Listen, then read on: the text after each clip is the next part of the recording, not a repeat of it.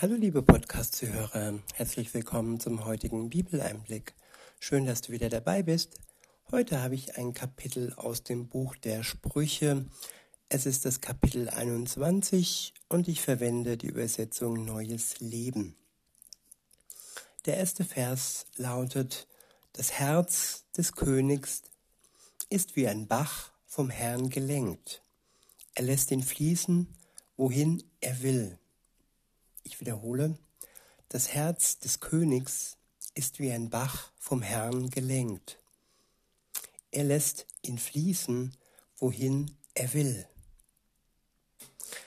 Ja, dieser Vers, man könnte ihn von verschiedenen Seiten betrachten und er könnte Unruhe stiften, wenn es nicht, ja, etwas Beruhigendes ist, dass er uns sagt. Schauen wir uns die Machthaber an, schauen wir uns die Könige an. Es gibt Könige, es gibt Machthaber, die ja entscheiden, so wahr mir Gott helfe. Das ist der Spruch, den äh, einige verwenden vorm Antritt ihrer Macht und einige verwenden ihn, aber lügen und meinen es nicht ernst. Andere sind auch direkt und sagen, nee, ich verwende diesen Spruch nicht. Und ja, egal wie der Mensch denkt, Gott lenkt alles in der Welt. Er hat einen Plan und er wird zu einem guten Ende kommen. Das steht fest. Und der Mensch, ja, wir sind keine Marionetten. Man könnte denken, wenn hier steht, dass Gott die Herzen der Könige lenkt wie ein Bach und er diesen Bach hinfließen, hinfließen lässt, wohin er will, dass wir ja ferngesteuert wären. Gott möchte, dass wir uns für ihn entscheiden. Es ist unser freier Wille. Und auch die Machthaber, die Könige, können sich für ihn entscheiden. Sie können seinen Willen seine Gebote in die Tat umsetzen in Form von Gesetzen und so weiter. Oder sie können auch entgegengesetzt, ähm, ja, sich entscheiden. Aber am Ende hat Gott alles in seiner Hand. Das ist die gute Botschaft aus diesem Vers. Auch wenn die Könige, die Machthaber sich gegen Gott, sich gegen den Herrn entscheiden, er lenkt ihre Herzen. Er ist praktisch die Notbremse. Er ist der, der darauf achtet, dass sein Plan ja beendet wird, dass er zu einem guten Ziel kommt. Wenn der Mensch frei äh, tun könnte, wenn die Könige frei tun könnten, wie sie gerne würden, dann würde ja Chaos herrschen. Und wenn sie sich gegen Gott entscheiden, und dann ihre bösen Spiele und Mächte durchziehen würden auf Dauer, dann würde Chaos herrschen. Aber da dies nicht so ist, dann lässt Gott teilweise das Böse zu, um so, ja, sein Gericht, ja, voranschreiten zu lassen. Manchmal geschieht im Leben des Menschen, geschehen, äh, geschehen Dinge, ja, die mit dem Gericht Gottes zu tun haben. Wer sich aber zu ihm hält, der wird geschützt sein. Seine Seele wird geschützt sein. Das steht fest. In Vers 2 heißt es, der Mensch meint vielleicht, er tut das Richtige, aber der Herr prüft die Herzen. Ich wiederhole, der Mensch meint vielleicht, er tut das Richtige, aber der Herr prüft die Herzen. Ja, wenn der Mensch entscheidet, was richtig und was falsch ist und manchmal die Dinge umkehrt, das Richtige falsch macht und das Falsche in Gänsefüßchen richtig, dann schaut Gott genau hin. Nämlich, er schaut in das Herz des Menschen. Und da kann man nichts vormachen. Man kann auch Gott nichts vormachen. Man kann nach außen hin mit seinen Worten, mit seinem Tun vielleicht einen Schein ähm, für andere Menschen geben, man kann sie täuschen, man kann sie betrügen, aber das Herz, das tiefste Innere, sorry, das ist ja offensichtlich. Und darauf hat Gott den Einblick. Er prüft unser Herz und auch das Herz der Machthaber, die ein falsches Spiel treiben und die ja die Untergebenen anlügen und sie ja schlecht behandeln oder gar ihren Tod forcieren. In Vers 3 heißt es, wenn wir tun, was richtig und gerecht ist, gefällt das dem Herrn besser als unsere Opfergaben. Ich wiederhole, wenn wir tun, was richtig und gerecht ist, gefällt das dem Herrn besser als unsere Opfergaben. Ja, unser Tun ist letztendlich das, was sichtbar wird bei allen Menschen und auch bei Gott. Das, was wir denken, das, was wir glauben, das ist das eine. Aber das Denken und das Glauben sollte in ein gutes Tun münden. Und zwar in dieser Reihenfolge. Am Anfang steht der Glaube und ja, durch den Glauben bekommen wir von Gott das ewige Leben geschenkt.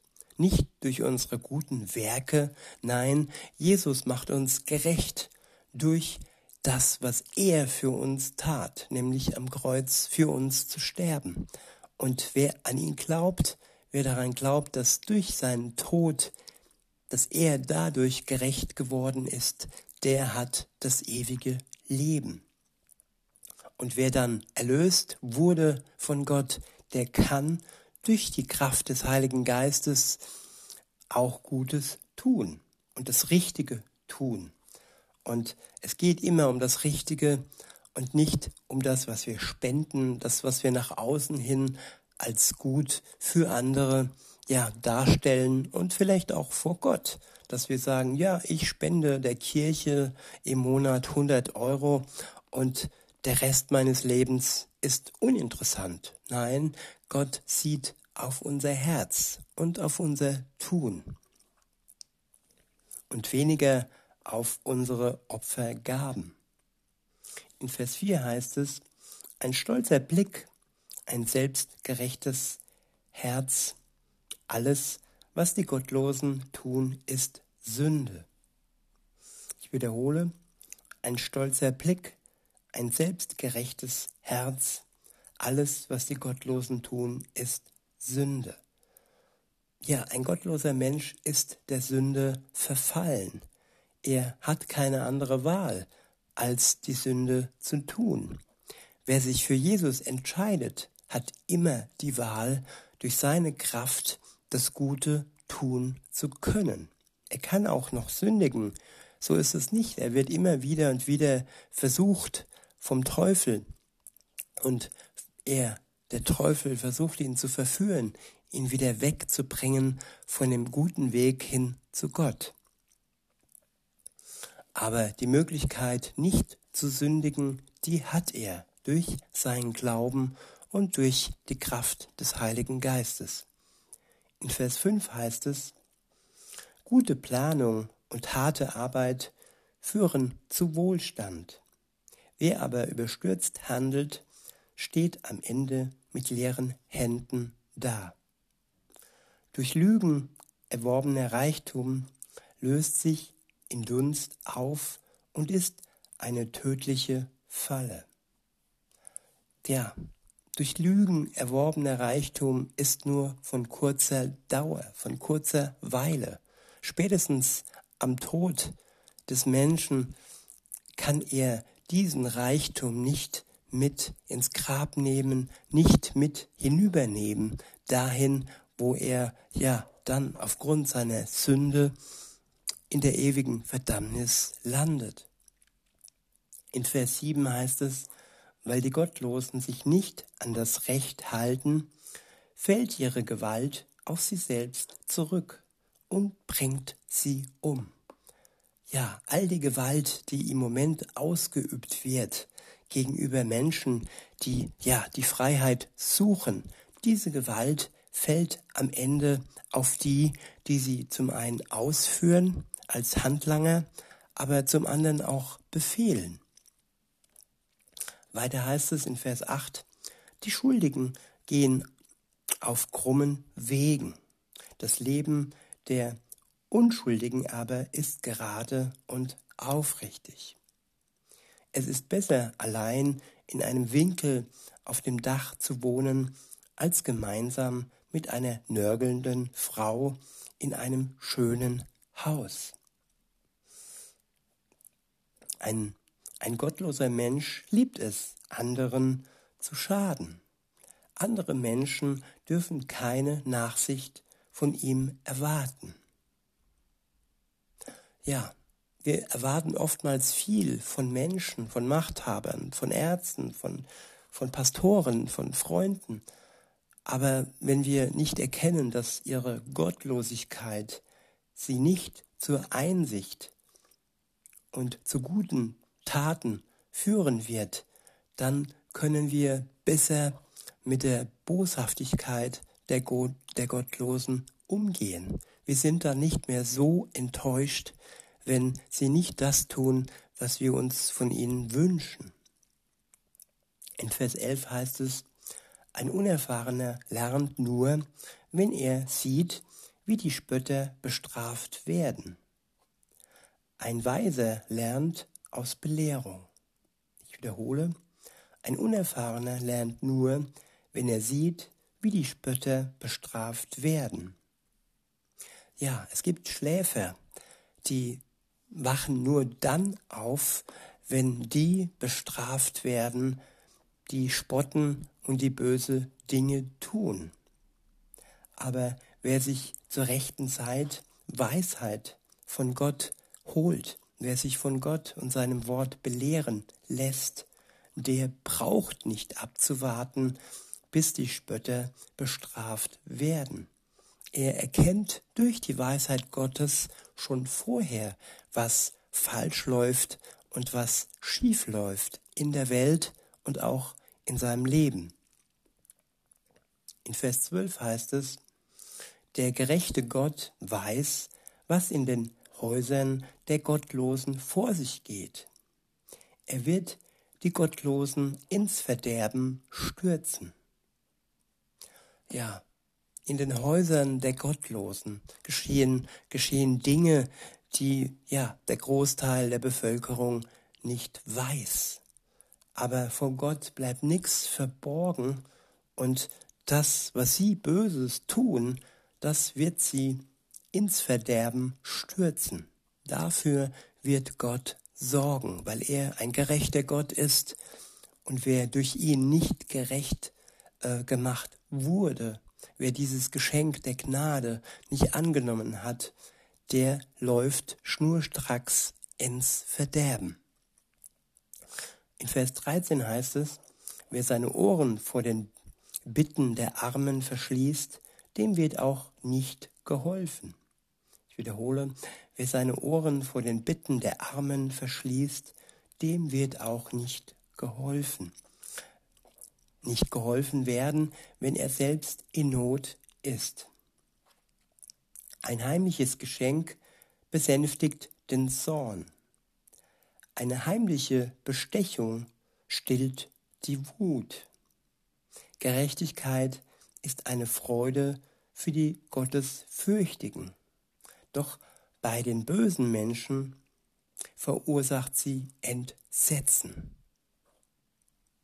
Ja, dieses Entsetzen, darauf kann man sich freuen, denn Gerechtigkeit wird geschaffen werden. Gott wird Gerechtigkeit schaffen für diese gebeutelte und geschlagene Welt. In Vers 16 heißt es, wer sich weigert, seinen Verstand zu gebrauchen, wird bei den Toten enden. Ja, der Verstand hilft uns, die Lüge zu entlarven. Und wer aber seinen Verstand nicht gebraucht und einfach blind denen folgt, die ihnen, äh, die ihm etwas vorlügen, der wird bei den Toten enden. In Vers 17 heißt es, Wer das Vergnügen liebt, wird arm. Durch Wein und Verschwendung wird keiner reich. Ja, zu viel Wein vernebelt und zu viel Verschwendung macht arm. In Vers 18 heißt es, die Gottlosen werden bestraft, damit die Gottesfürchtigen gerettet werden. Und die schlechten Menschen leiden für die Aufrichtigen. Ich wiederhole, die Gottlosen werden bestraft, damit die Gottesfürchtigen gerettet werden. Und die schlechten Menschen leiden für die Aufrichtigen. Das ist das Ende. Das ist das gute Happy End. Auch wenn die Gottesfürchtigen im Moment leiden müssen, so wird es nicht auf Dauer sein. Denn die Gotteslosen werden am Ende bestraft werden. Und die Gottesfürchtigen können sich auf das Ende freuen, das für sie gut wird. Weil sie gerettet werden und all die schlechten Menschen leiden werden und dies ewiglich. In Vers 19 heißt es, es ist besser, allein in der Wüste zu leben, als sein Leben mit einer verärgerten und nörgelnden Frau zu verbringen. Ein weiser Mensch bewahrt seinen Reichtum und Wohlstand. Ein, Wei ein weiser Mensch bewahrt seinen Reichtum und Wohlstand. Ein Narr aber verschwendet gleich wieder alles. Wer gerecht und gnädig handelt, wird leben, Gerechtigkeit und Anerkennung finden. Ein Weiser erobert die Stadt der Mächtigen und reißt die Festung ein, auf die sie vertrauen. Tja, die Mächtigen sind eigentlich nicht mächtig, denn ihre Stadt wird erobert werden von den Weisen. In Vers 23 heißt es, wer seinen Mund und seine Zunge im Zaum hält, gerät nicht in Schwierigkeiten. Ein Spötter ist stolz und hochmütig. Er handelt in grenzenloser Selbstüberschätzung. Die Wünsche des Faulen bedeuten seinen Untergang, denn er weigert sich, etwas dafür zu tun. Er verlangt nach immer mehr, der Gottesfürchtige aber ist großzügig und gibt gerne. Gott verabscheut die Opfergabe eines gottlosen Menschen, vor allem wenn sie aus falschen Motiven dargebracht wird. Ein falscher Zeuge wird unterbrochen werden, einem ehrlichen Zeugen aber wird man erlauben, zu sprechen. Ja, Gott wird die falschen Zeugen unterbrechen. Sie werden nicht ewiglich plappern und sie werden uns nicht ewiglich versuchen zu blenden und auf böse Wege ja zu verführen. Das Plappern hat ein Ende. Also heißt es durchhalten, bis die Zeit vorbei ist und wieder die weisen Menschen oder Gott selbst spricht, wenn Jesus wiederkommt. In Vers 29 heißt es, die Gottlosen täuschen vor, mutig zu sein. Aber die aufrichtigen Menschen gehen besonnen voran. Weisheit, Einsicht und menschlicher Rat vermögen nichts gegen den Herrn. Die Pferde sind bereit zur Schlacht, doch der Sieg gehört dem Herrn. Ich wiederhole den letzten Vers. Die Pferde sind bereit zur Schlacht, doch der Sieg gehört dem Herrn. Auch wenn all das, was im Moment vor sich geht, ähm, den, den Anschein hat wie eine große Schlacht um die Menschheit, so wird doch der Sieg am Ende dem Herrn gehören. Darauf dürfen wir vertrauen und das darf unsere Hoffnung und unsere Freude bleiben. In diesem Sinne wünsche ich euch noch einen schönen Tag und sag bis denne.